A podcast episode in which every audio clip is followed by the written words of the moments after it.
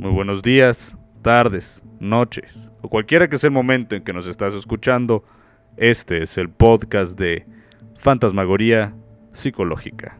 Y el día de hoy tendremos un programa muy interesante. Normalmente al transcurrir las consultas, quizá en la sexta o séptima sesión, se hace la recomendación a la mayoría de los pacientes que puedan leer el siguiente libro, El hombre en busca de sentido, de Víctor Frankl. Fue un caso notable.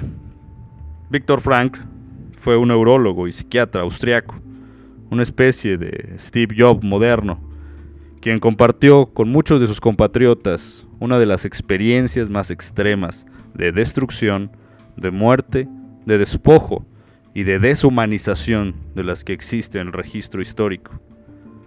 Las tribulaciones del Dr. Frank comienzan por ahí de 1938, con la conexión que tenía en ese momento la Alemania de Hitler. A partir de ese momento, Frank, de, de familia judía, se le impidió ejercer la medicina y se le prohibió dar tratamiento a miembros de la raza aria. Su práctica profesional se limitó a partir de 1940, reservado exclusivamente a judíos, donde Frank se mantuvo motivado y activo. El exterminio masivo del régimen nazi estaba en operación en los hospitales del Reich. El llamado Action T4, primer experimento de Hitler en su plan de higiene racial, de acuerdo con el cual se implementó la eutanasia obligatoria a todos aquellos que no se consideraban dignos de vivir enfermos mentales, personas con retraso mental, autistas y discapacitados. Decenas de miles de hombres, mujeres y niños fueron asesinados en ese programa. Frank, desde su posición del Departamento Neurológico del Hospital de Rothschild, se opuso a estas prácticas y su opinión médica salvó a muchos pacientes de sufrir este destino. En 1941, Frank contrajo matrimonio con la joven Tilly Grosser, al año siguiente los nazis obligaron a su esposa a abortar. Luego, envían a toda su familia al campo de exterminio de Auschwitz, donde se pretende decidir su destino. Ahí comienza el penoso peregrinar de Frank en los campos de concentración nazis. Separado de sus familiares y transportado en vagones para ganado, llega al campo de Kaufering, donde realiza trabajos forzados.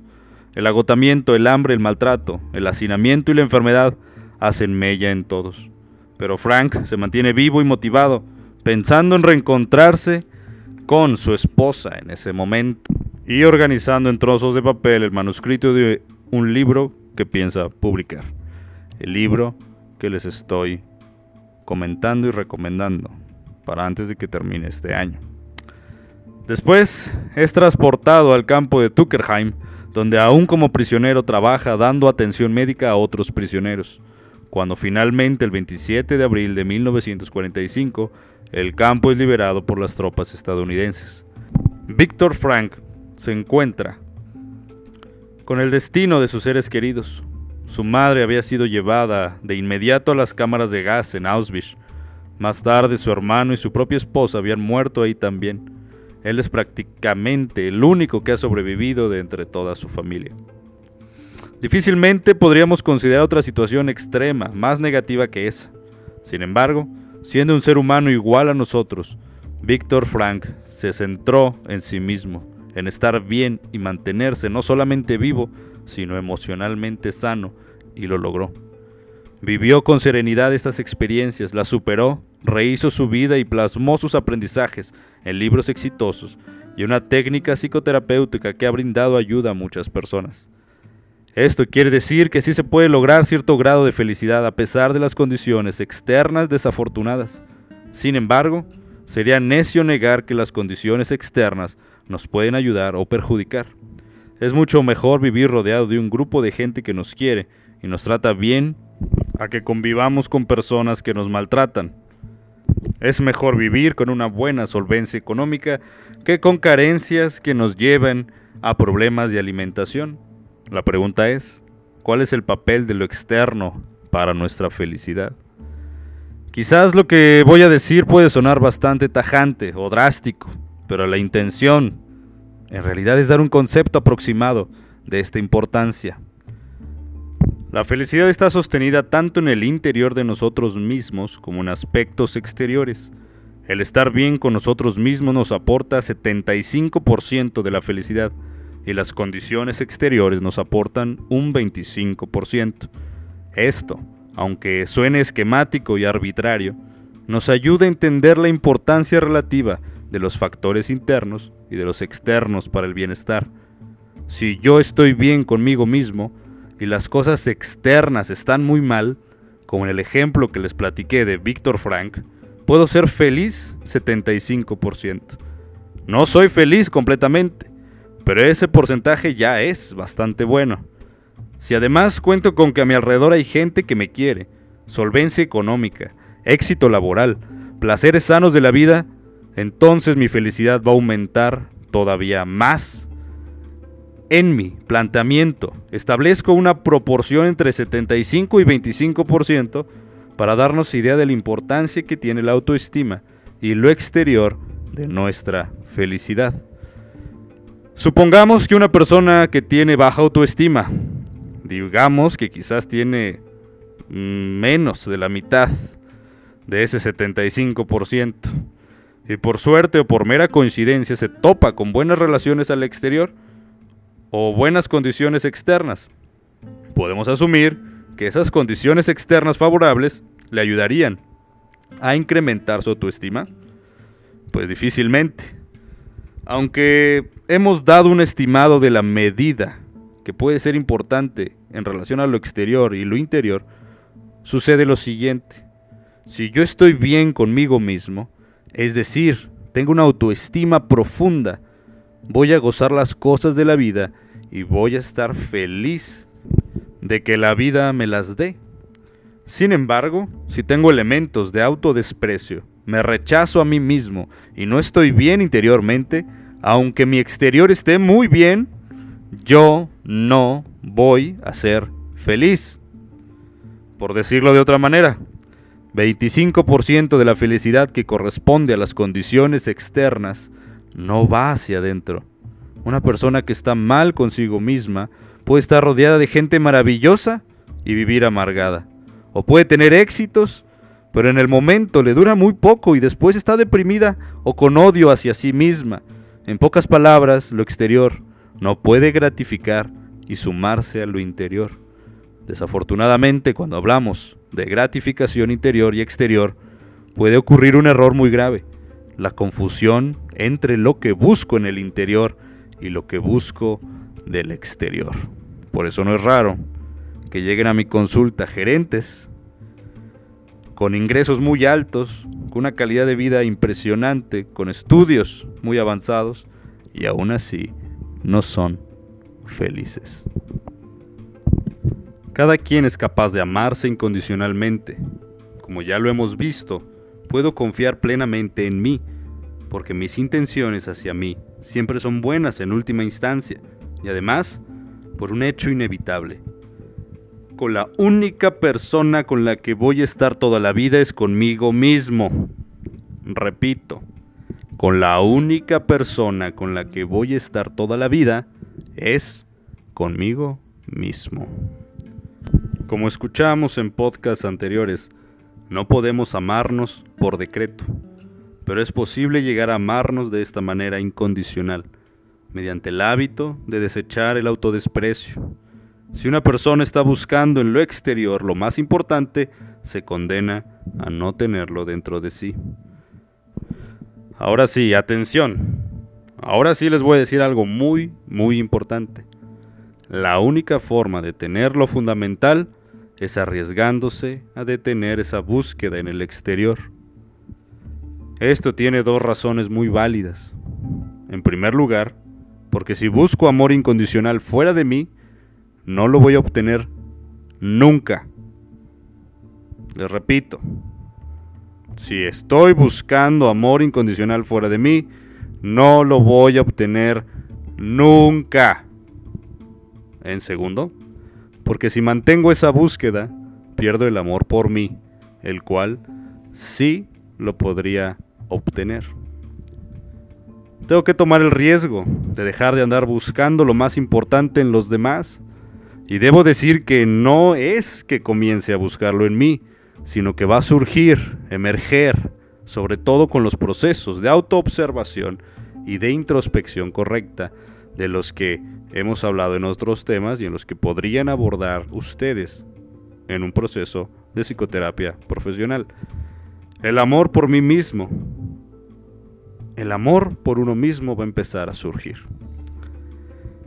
Em, estoy ya tan acostumbrado y he estado tan orientado a buscar que me quieran, que cuando suspendo la búsqueda en el exterior o simplemente pienso en la idea de hacerlo, me atemorizo y por momentos siento que me quedo sin nada, pues estoy habituado a no quererme, a despreciarme, y de repente, cuando ya no voy a buscar amor en los demás, volteo hacia mí y encuentro solamente cosas negativas, todavía me echo más tierra, todavía más me autodesprecio.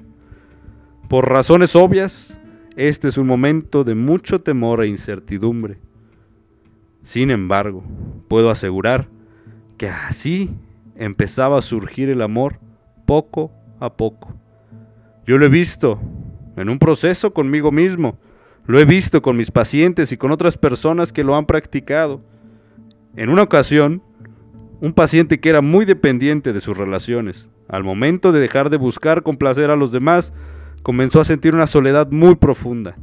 Para mí, como su terapeuta, eso fue una buena señal, ya que significó que esa persona dejó de buscar afuera y se encontraba a mitad del proceso. Hay un lapso, un periodo crítico, que está entre la suspensión de la búsqueda del amor externo y el surgimiento del amor hacia uno mismo, que vale la pena afrontar para que comience a surgir el amor interior.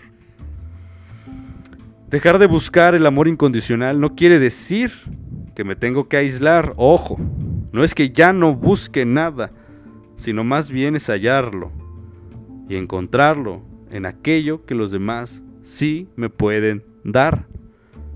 Lo que sí existe en ese 25%, entre otras cosas, es lo siguiente. Lo que sí puedo conseguir los demás. Compañía, momentos placenteros, interacción sana, nuevas visiones sobre la vida, mayor capacidad económica al compartir la vida, y aprendizajes.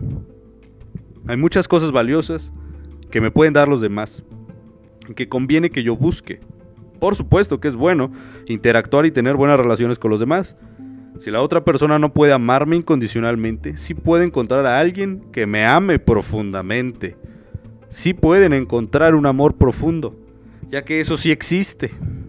El punto es que, si de momento no lo encuentro, aún tengo lo más importante, mi autoestima profunda. De lo anterior, algunos podrían asumir que la autoestima profunda implica egoísmo. En realidad, las personas menos egoístas son las que tienen la autoestima más profunda, y eso es algo que tú podrías llegar a observar. Las personas que se aman incondicionalmente se sienten llenas de amor y debido a que no dependen de los demás, no temen a ser abandonados, no son posesivos, no son patológicamente celosos, ni autoritariamente exigentes en sus relaciones. Son personas que se relacionan libremente, están contentas, disfrutan y como ya tienen lo fundamental, buscan aquellas cosas importantes que se encuentran en el exterior. Creo que con frecuencia, cuando una persona es acusada por otra de ser egoísta, en el fondo hay un intento de manipulación.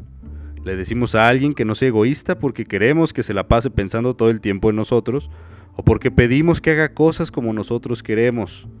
El hecho es que una persona que se ocupa de sí misma es un egoísmo sano, o dicho correctamente, es autonomía. Curiosamente, el egoísta neurótico en realidad depende de los demás, ya que son los demás su punto de referencia para compararse. Busca que lo admiren, le arrebata las cosas a los demás, etc. Y todo es para sí mismo y siempre en función de los demás, para que sean ellos quienes se los den. Esto no es autonomía, al contrario, es una persona que no está bien consigo misma. Además son personas a las que no les es fácil estar solas, porque no hay a quien aplastar o a quien perjudicar para sentirse más o menos bien. Por eso lo que yo llamaría autonomía emocional es darme cuenta de que tengo que centrarme y hacerme cargo de mí, que lo más importante de la vida es mi supervivencia física, el mantenerme a mí mismo, hacerme cargo de mis estados emocionales y mi vida social, y entender que mi salud emocional depende principalmente de mí. Saber esto es lo que significa estar centrado en mí. Permítame una analogía. Nos encontramos ante un árbol hermoso, agradable a la vista, de abundante follaje, que da una sombra muy fresca en los momentos de calor, que en determinadas temporadas florea y podemos gozar de ello. Un árbol frutal que nos provee de frutos dulces y nutritivos.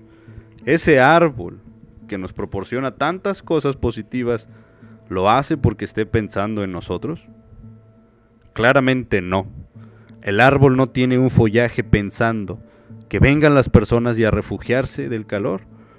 Tampoco se pone a florecer para que lo veamos los demás. Tampoco da frutos pensando en agradar a nadie. Lo hace por sí mismo, para sí mismo. Claro que un árbol no piensa, pero hablando metafóricamente podríamos hacer la extensión de que el árbol hace esto pensando únicamente en sí mismo y se ha preocupado por ser lo mejor que puede, con lo que tiene, es decir, se ha hecho cargo de sí mismo. Una persona con autoestima profunda procede de forma similar que ese árbol. Se hace cargo de sí misma, no ande buscando que los demás tengan que ocuparse de ella, se vale por sí misma, desarrolla sus potenciales, así como sus cualidades, y entonces de la misma forma en la que nos podemos acercar al árbol y gozar de sus beneficios, quien se acerca a una persona con autoestima profunda podrá gozar de cualidades, se encontrará entonces a una persona positiva, contenta, que nos puede ayudar, favorecernos en muchas cosas.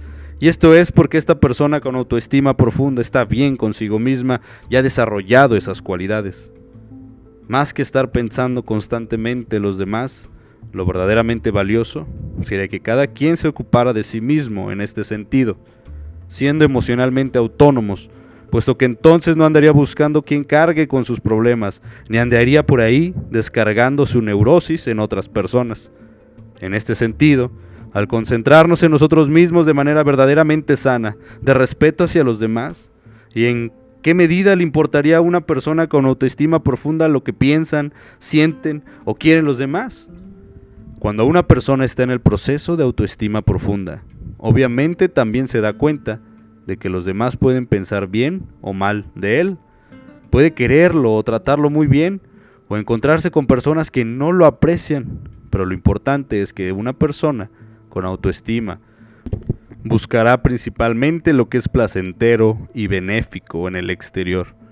Entonces también buscará personas agradables que lo traten bien y se alejará del maltrato, por muy leve que sea.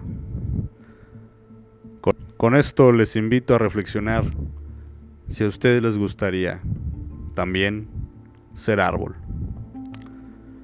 Bien, con esto terminamos nuestro podcast del día de hoy. No sin antes recordarle que si usted vive en la ciudad de San Luis Potosí, San Luis Potosí, México, se ofrecen sesiones de psicoterapia profesional orientada en soluciones solamente con cita previa al siguiente número de celular. Vía WhatsApp 44 48 otra vez 48 6567. 44 48 otra vez 48 6567. Nos escuchamos pronto. Gracias.